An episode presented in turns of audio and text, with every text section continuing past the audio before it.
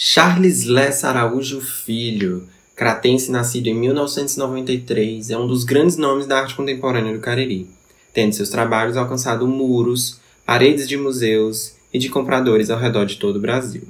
Bem, Charles, podemos começar? Começa! Como foi que tu começou, assim, com essa tua arte?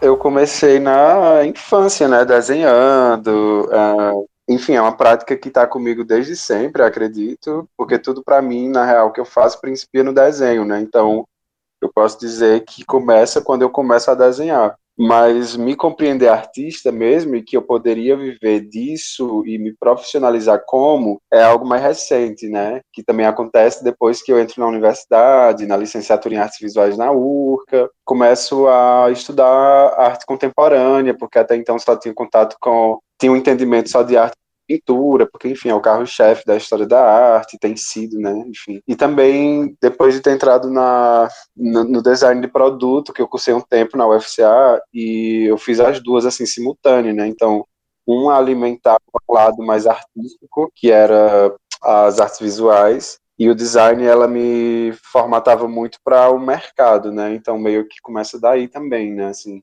tanto desse repertório que eu já vinha desenvolvendo desde a infância, aí na adolescência, enfim, profissionalmente depois de entrar na universidade, conhecer arte contemporânea, história da arte e a maioria das minhas amigas artistas, né? Só uma adição, eu tinha visto já uma fala prévia tua, é, que se tu pudesse, tu escolhia se formar, na verdade, em design, para esse, esse lado mais comercial. Pois é, porque, tipo assim, na época eu tava. Eu entrei primeiro nas artes visuais, né, em 2012, Aí no ano seguinte, em 13, eu entrei no design e meio que conciliei, fiquei nas duas, né? Foi um período bem puxado, porque eu estava manhã e tarde no centro de artes, que eu era bolsista PIBID, e à noite eu estava cursando design. E eu não ia bem em nenhuma das duas, né? Assim, e fora que era ilegal, você não pode ocupar duas vagas em instituições de ensino superior públicas. Mas mesmo assim, eu, eu tava, enfim, fui levando, eu acabei chegando no momento que eu tive que optar, né? E o conflito sempre era muito presente porque nas artes visuais o foco nunca era o mercado, né? Porque no, na nossa formação eles compreendem muito, é um curso de licenciatura, mas tem muita perspectiva de formar o artista, professor, pesquisador. Esse triângulo, mesmo que a gente sabe que a, a, o foco sempre é muito a formação da arte educadora, né, do arte educador. Então, mas mesmo assim a gente sempre teve uma formação muito voltada para esse lado artístico e, e, e, o conflito era esse. Nas artes visuais eu me sentia artista e no design eu me sentia designer, né? Pensando no mercado, pensando nessas questões. Só que hoje eu vejo que meu trabalho ele tem uma demanda mais às vezes mais comercial e por uns por um certo tempo também me relacionar depois assim recentemente começar a me relacionar com grafite, com arte urbana, com muralismo, eu vejo que essa é uma possibilidade também. Mas assim, eu também já desisti de, desse pensamento de que ah, eu devia ter me formado em design, porque eu acho que hoje em dia, não querendo estimular ninguém sobre ensino superior, até porque a gente sabe, né? O país que a gente vive conta muito, o lance da formação, mas hoje eu acho que eu não necessariamente tenho feito muito uso, assim, saca? Desses currículos acadêmicos. Então, hoje em dia, para mim, o que está contando mais é a formação que eu venho desenvolvendo, independente mesmo é, essa tua fala é muito carregada de Cariri, né? Assim, dessa, dessa aqui a região assim é, é, é, pouco desenvolvida em alguns sentidos em outros a gente percebe que é, é, tem um atraso meio que quase planejado assim né e eu acho muito interessante porque essa tua fala ela tá presente eu acho que na cabeça de todos os jovens caririenses né é, eu, eu conheço muitas pessoas que são formadas em cursos é, que em uma capital, por exemplo, ela estaria num mercado de trabalho melhor e aqui ela está é, trabalhando num mercantil. Não que seja demérito, mas assim, pela questão da realidade da região mesmo, né? E Sim. aproveitando essa deixa, como é que tu acha que o Cariri te limita como pessoa e como artista e como também te permite?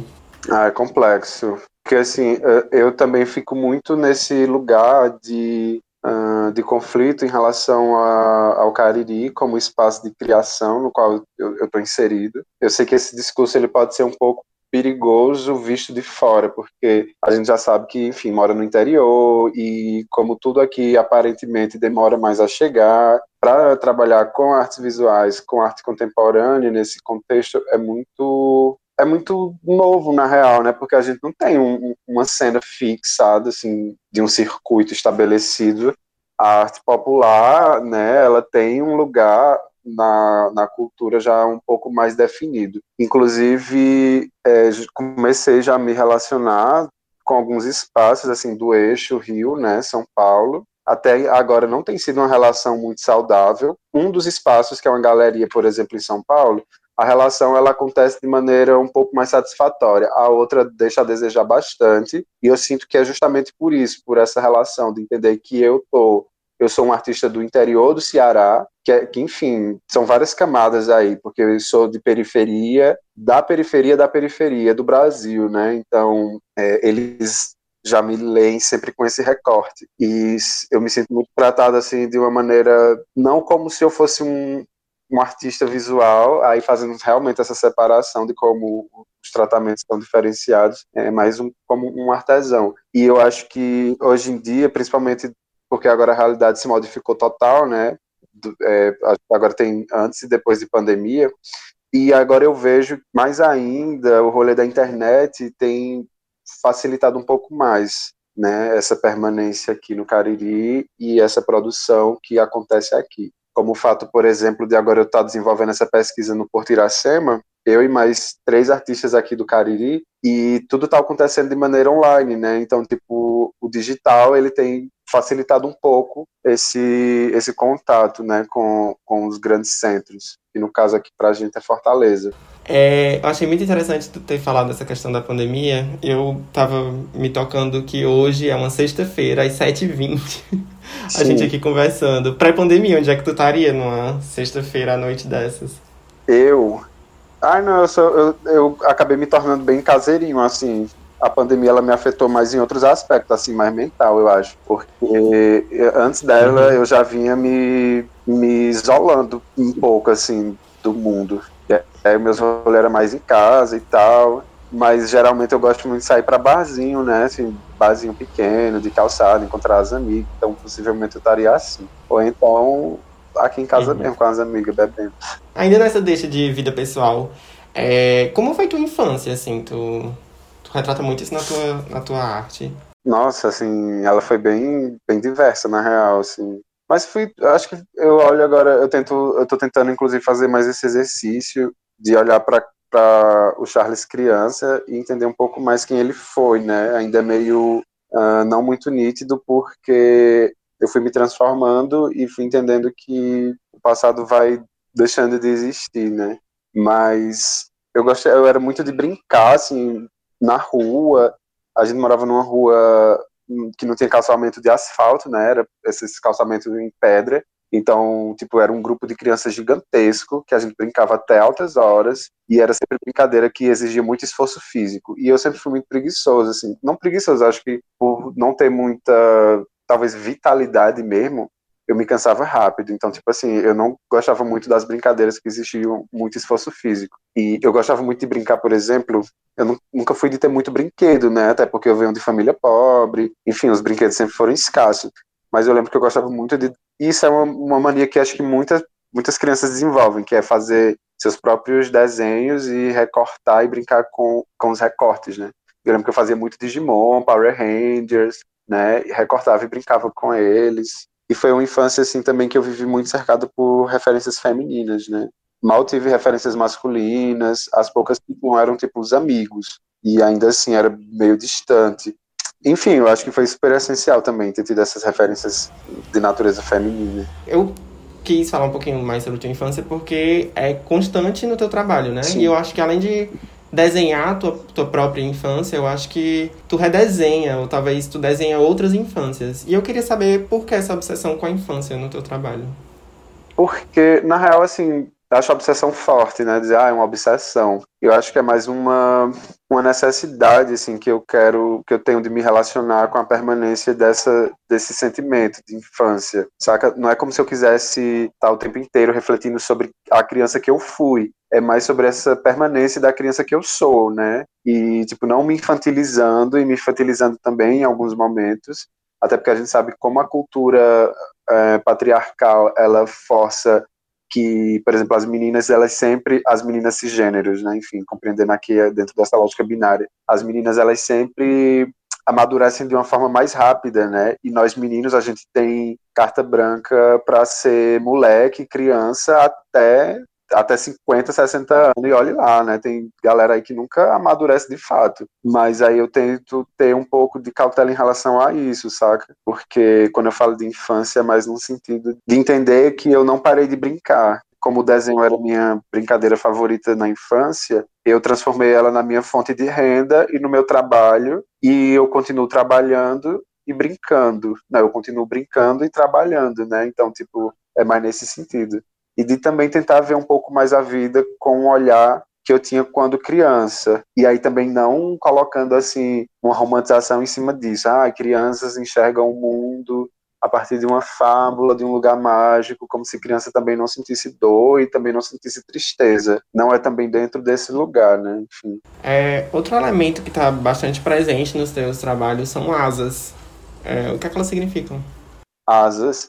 Ah, não, é bem, bem simples também. É muito de uma referência angelical, né? Eu gosto muito do, de imagens de anjos, quando a gente era criança, minha tia, uma das minhas tias maternas, ela tinha muito bibelô, né? As tias geralmente têm muitos santos, muito anjinho. E eu lembro também tem um tempo que a gente brincava bastante com esses com essas personagens. E coroação também sempre foi um rolê assim que esteticamente me interessou muito. E eu como menino nunca fui, nunca tive a oportunidade de ser anja, né, em coroação. Então, a asa era meio que ficou como objeto de desejo. E aí eu coloco nas personagens nessa perspectiva de que, ainda de Cariri, né? Incluindo essas relações de estética regional, tu falou sobre ser artesão em vez de ser um, um, artista, né? Religião, como tu acabou de falar, sobre o imaginário, sobre essa, essa estética religiosa que a gente tem muito forte aqui na região. E também os preconceitos relacionados a ser um homem gay, enfim. Como é que tu. Como é essa tua relação com o Cariri?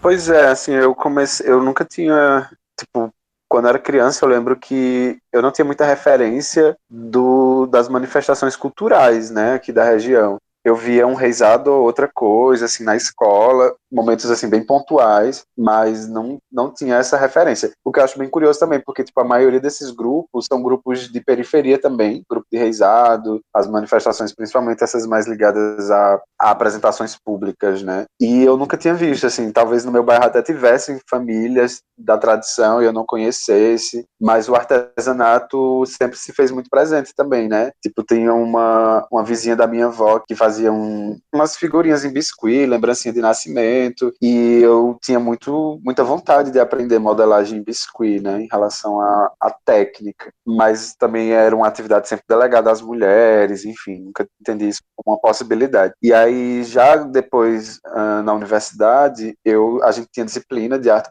popular, estética do cotidiano. A gente ficava frequentando constantemente alguns grupos da região, né, é, artistas, artesãos. Eu lembro a primeira vez que eu fui no Centro de Cultura Mestrinosa em Juazeiro, eu fiquei tipo, muito encantado assim, né, com o espaço todo. É, e foi antes da reforma, né, que agora eles estão com outra apresentação, outra estrutura, mas sempre foi muito fascinante aquela estrutura toda, muito de sonho. E Inclusive, acho que eu fui muito, muito influenciado por aquela estética toda, né? E depois de um tempo, eu meio que me ofereci também a, a, a frequentar o espaço para aprender com eles um pouco da prática, né? De esculpir em madeira. E passei umas duas, três semanas indo de maneira independente mas acabei desistindo porque, enfim, questões técnicas eu não conseguia me adaptar, acabei me ferindo. E dentro desse espaço, por exemplo, também já me afetava um pouco essa questão, né, do que a maioria dos artesãos, a, maioria não, acho que todos os artesãos lá são homens, né, homens cisgênero e heterossexuais, até onde eu saiba.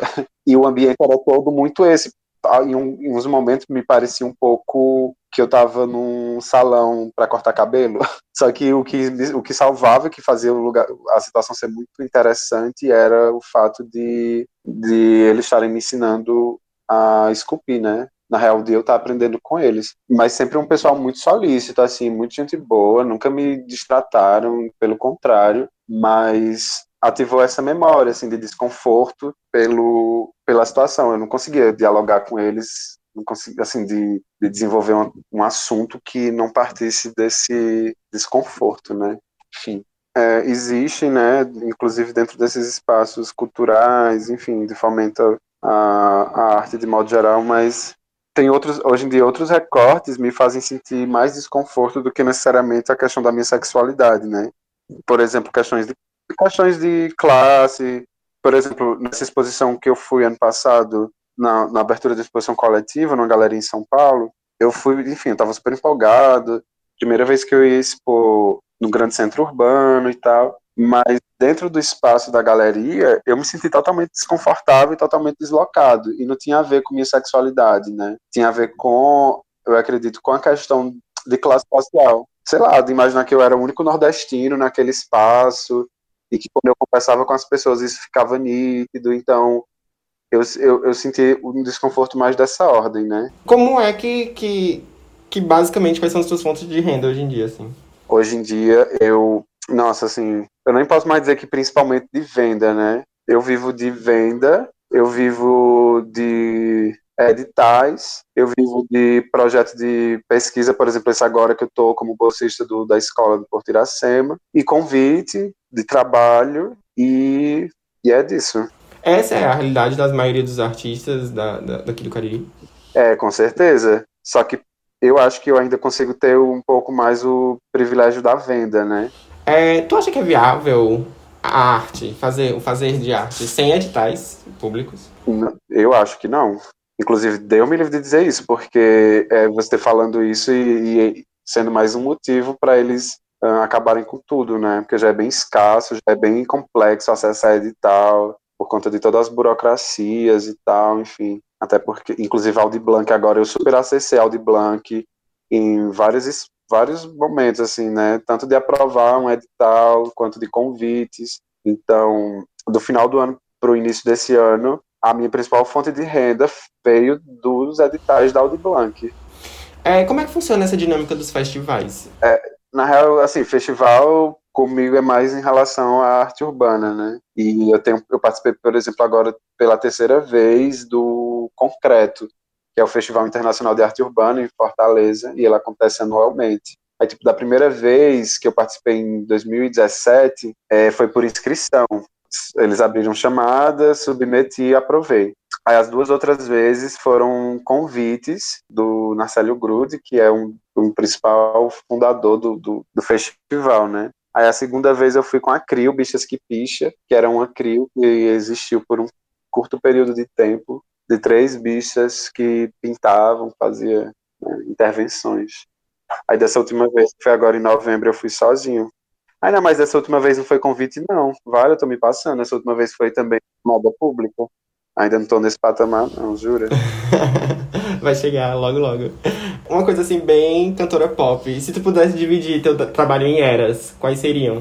Em eras? Vale, ninguém nunca me fez essa pergunta. Eras. Mas eu não sei, assim, eu, devia, eu iria muito por técnica, né? E talvez por temática. Sei lá, eu tive um período muito. Eu comecei, quando eu fui começar a experimentar cores, eu comecei com lápis de cor, né? E naquele período eu desenhava muito. Tava tendo muitas referências de um, de um artista que eu gostava muito na época que trabalhava com aquarela, que é o Nestor Júnior, e ele pintava muitos, muitas figuras masculinas cisgêneras peladas e homens brancos, musculosos, e eu comecei um pouco a entrar nessa onda, né? Então, nessa época eu também desenhava muito esse tipo de figura. Aí fui entrando nessa, um pouco nessa lógica do artista gay, que produz sobre, né, uma afetividade masculina entre homens. Também parei um pouco dessa, nesse, dessa fase. Entrei nesse rolê mais onírico, mais da fantasia, que acho que é o que está se estendendo até hoje, né? Que aí eu faço esse, essa, essa relação com a infância, com os mundos fantásticos, com os universos simbólicos por aí. E, enfim. Tá se desenvolvendo um novo traço? Tu, tu, tu acredita nessa questão de, de, de, uma estética, assim, padrão de um artista? Sim, é, sempre me disseram isso, né? A busca pela identidade no, na, no desenho, na pintura.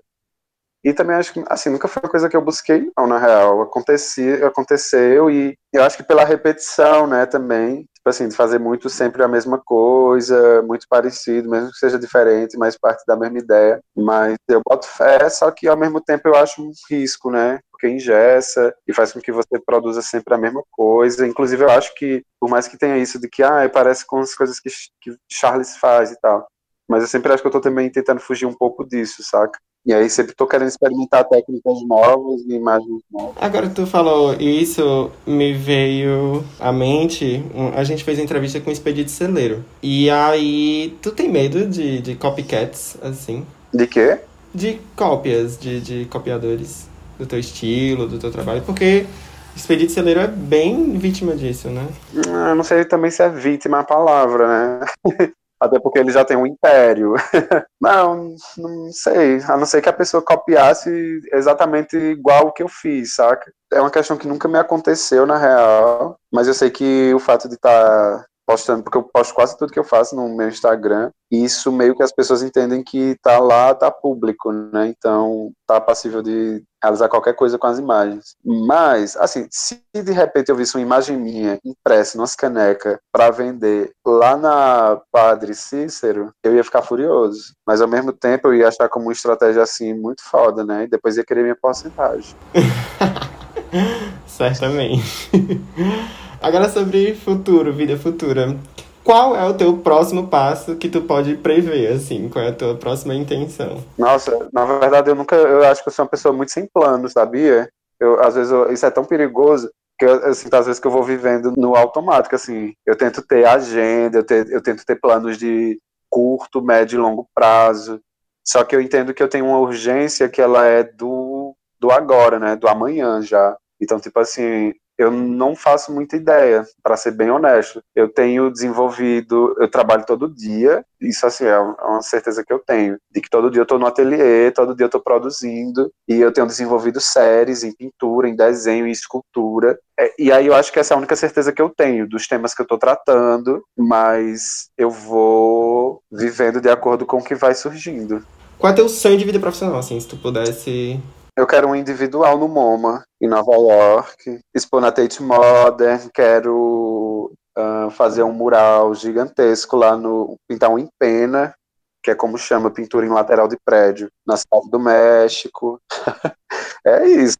Ah, e também tem um plano assim futuro de construir um monumento aqui no Crato. Porque eu fico pensando, é, porque eu fico pensando que existem monumentos de santo, né? Se bem que a religião, o catolicismo, ele pode tudo, né? Mas como eu sou católico, aí então eu vou Tu reformaria a, a estátua de Nossa Senhora aí no Crato? Não, eu acho que o formato que ela tem já é super interessante. Com certeza. Acho que a graça dela é ser, é ter o, a estética que ela tem, né? A gente tá acostumado com, com aquele padrão também de beleza muito, muito europeu, né? Que é, enfim, que o Padre Cícero, a estátua dele até um pouco se aproxima. Mas claro que eu entendo que poder, poderiam ter contratado artistas que eu também nem sei quem foi que fez, para eu estar falando aqui, né? Mas eu acho que a, o interessante dela é, é a estética, né? então eu não faria mudança nenhuma. Charles, para encerrar o nosso podcast, a gente sempre encerra com um cordel e eu vou tocar aqui o teu, tá bem?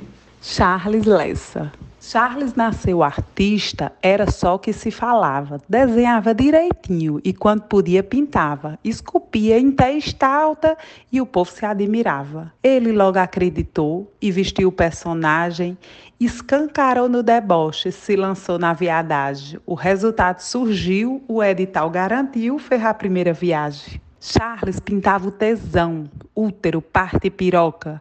Depois pintou os amantes e se expôs para a fofoca. Pinta mesmo o que quiser, até homem cagando de coca.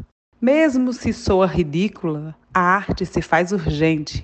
E se o precipício se anuncia e o medo de errar é latente, o que vale é a liberdade. O que interessa, na verdade, é fazer o que se sente. Charles deixou o feijão de vó e agora se autogesta pronto para nascer de novo, se vê criança, vê se presta, misturando o real e a fantasia, fazendo a vida uma festa. Sim, um artista pronto, que o mundo vai conhecer, com raiz forte e profunda, vai partir para florescer, porque além de ser bom, ter talento e ter dom, mostra o que veio para ser.